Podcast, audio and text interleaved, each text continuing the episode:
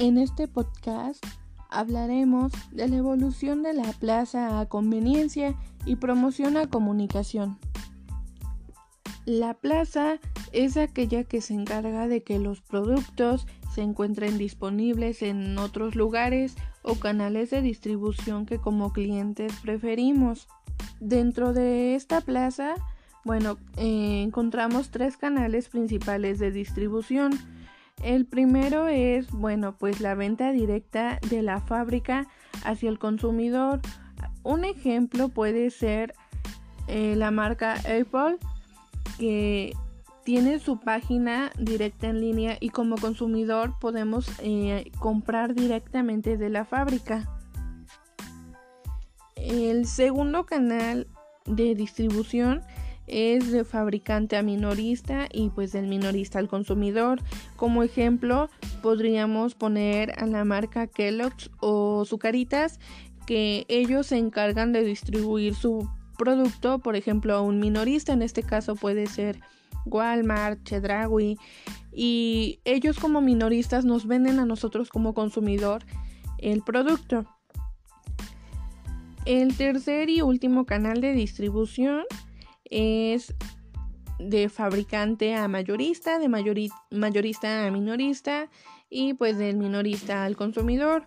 En este como ejemplo podríamos decir dentro de la fábrica igual que Lux que le vende a Walmart y Walmart eh, le vende a otra persona que revende el producto. Puede ser, se me ocurre alguna tienda y pues allí también nosotros consumimos. Entonces, eh, podemos hablar de la evolución de la plaza y podemos hacernos la pregunta por qué antes plaza y ahora conveniencia. Bien, pues esto es porque ahora debe ser conveniente para la empresa y también para el consumidor. Mm, básicamente la conveniencia es un enfoque pues más orientado al cliente. Es como una estrategia del marketing el cual pues su objetivo es hacer que el producto sea muy rentable y lo suficientemente simple para nuestro cliente. Ahora vamos a hablar de la comunicación.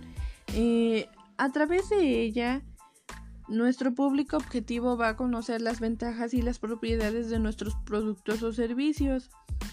Es allí donde entra en juego la estrategia de la comunicación y las redes sociales que actualmente tienen demasiado peso ya que pues nos permiten difundir todos nuestros productos, nuestros mensajes y campañas a un costo muy muy reducido.